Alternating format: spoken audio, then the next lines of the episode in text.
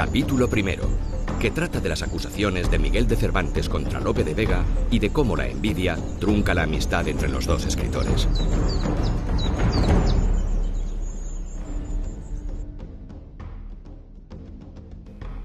En 1605 Miguel de Cervantes concluía su historia del ingenioso hidalgo Don Quijote de la Mancha, aventurando una posible continuación y lanzando una provocación para que otros pudiesen contar con mejor pluma las andanzas de su héroe. Lo que el manco de Lepanto no se imaginaba es que casi 10 años después y a la vista de que no salía la esperada segunda parte del Quijote, un lector impaciente y tan entusiasta de su libro como hostil a su persona, iba a arrebatarle el testigo de sacar de su retiro al aldeano Don Quijote y a Sancho. Así, a finales del verano de 1614, este misterioso lector, camuflado bajo el seudónimo de Alonso Fernández de Avellaneda, lanzaba al público el segundo tomo del ingenioso hidalgo Don Quijote de la Mancha, apresurando a Cervantes a publicar su prometida segunda parte e inaugurando uno de los episodios más enigmáticos de la historia de la literatura española. La historia del Quijote de Avellaneda. Madrid 1614.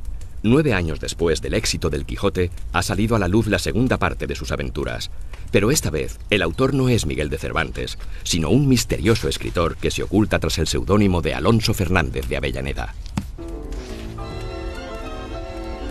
El Quijote de Avellaneda no es del Rojo, no es de Racing, no es el Lagarto Fleita, no es el Palomo Usuriaga, ni tampoco un personaje inventado por Alejandro Dolina. De hecho, nadie sabe bien quién es el Quijote de Avellaneda. ¿Ya lo habéis leído? Sí. ¿Qué opináis? Opino que la culpa es vuestra. Hace 10 años que el público espera la segunda parte de vuestro Quijote. Nadie entiende por qué tardáis tanto.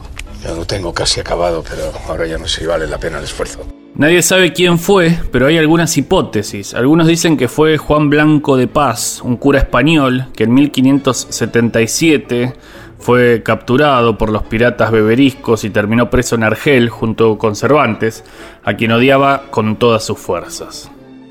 No se sabe bien por qué estos dos se llevaban tan mal. En realidad, como dice Juan Goitisolo, los cinco años de Cervantes en Argel son un vórtice oscuro que ilumina su obra. También el Lazarillo y la Celestina tienen imitadores y falsas continuaciones. ¿Creéis que el público ya se ha olvidado de los personajes originales? Todos nos acordamos. Estoy convencido de que la imitación aumenta el valor del original. No seáis vago y terminad el libro de una vez. Alonso Fernández de Avellaneda, en Tarragona, en casa de Felipe Roberto. Lo conozco. Ese trabajo en Valencia, con los mail. ¿Sabéis cuántos ejemplares se han impreso? No tengo idea. Eh, Esperad a llegar a casa. Y sobre todo, no perdáis la calma. Tan grave es. Como Avellaneda os insulta un poco, pero solo en el prólogo. Ese Avellaneda ha de ser alguien que me odia. No, no, no, no. Que os admira. Letro. Y ya hablaré. También se dice que fue Lope de Vega, que fue más o menos como el Oasis Blair de la época.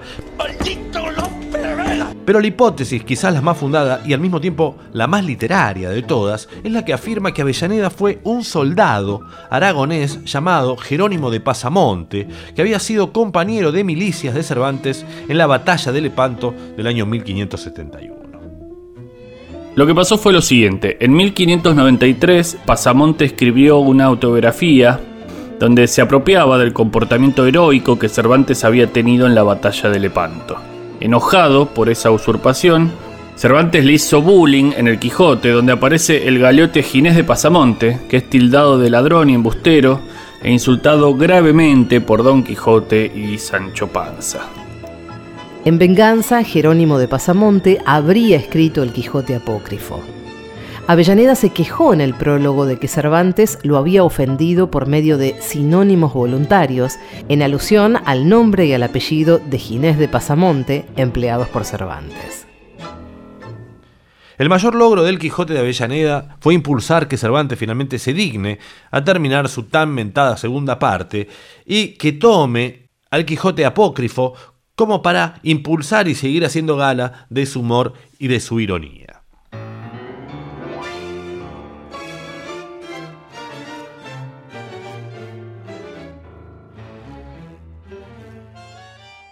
En esta segunda parte del Quijote Cervantes une ambas partes gracias a un personaje puente, nada más y nada menos que Ginés de Pasamonte. Quien se supone que representa al soldado que escribió el Quijote apócrifo. Ginés de Pasamonte ahora está convertido en un titiritero que se hace llamar Maese Pedro, tiene un parche de tafetán en un ojo y un mono adivino en un hombro.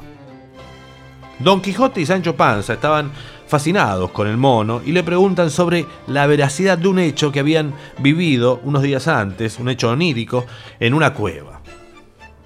Esa cueva es Cueva de Montesinos, donde el Quijote sueña que se encuentra con otros caballeros andantes y personajes literarios a los que admira. Al encontrarse Don Quijote y Sancho Panza con Maese Pedro, a quien no reconocen como Ginés de Pasamonte, le preguntan al mono adivino si ese encuentro realmente ocurrió. El mono les responde que son en parte falsos, en parte verdaderos. En esa respuesta se ve un poco ya el carácter nuevo de esta segunda parte del Quijote, que ya no está tan loco. Bueno, está lo de las visiones, pero loco loco no está. A medida que avanzan los capítulos de esta segunda parte, asistimos al desaliento de Don Quijote, que está menos soñador, que está más pesimista, el hidalgo poco a poco va reconociendo su impotencia, mostrando un cansancio a la fantasía, un agotamiento de la mirada poética que tenía sobre el mundo. Este desgaste se evidencia en que en la primera parte de la obra, Don Quijote estaba seguro, por ejemplo, de enfrentarse a gigantes cuando en realidad luchaba contra unos molinos de viento. En la segunda parte, en cambio, Sancho y él llegan arrastrados por la corriente a unos molinos harineros que estaban ahí dentro del agua y Don Quijote ya cansado, dice, mira, parece molinos. El Quijote ya está grande, la imaginación se apaga y la dura realidad se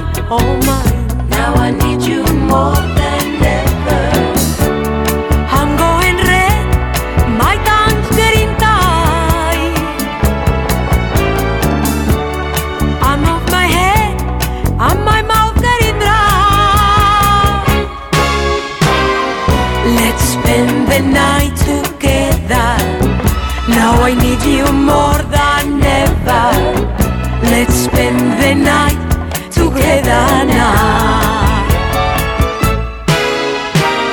I feel so strong that I can disguise all my. Let's spend the night together. But I just can't apologize all my. Now I need you more.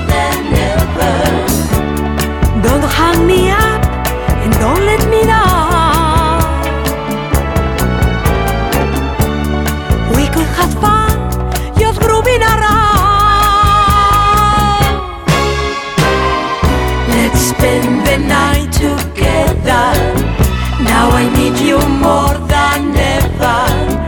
Let's spend the night together now.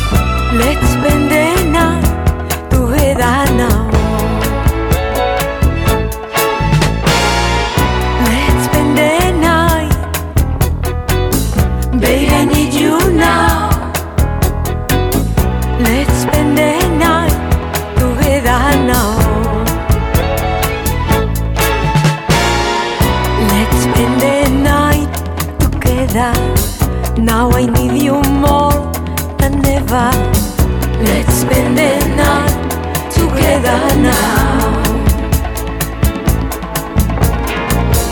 Let's spend the night together. Now I need you more than ever. Let's spend the night together now. I need you now. Let's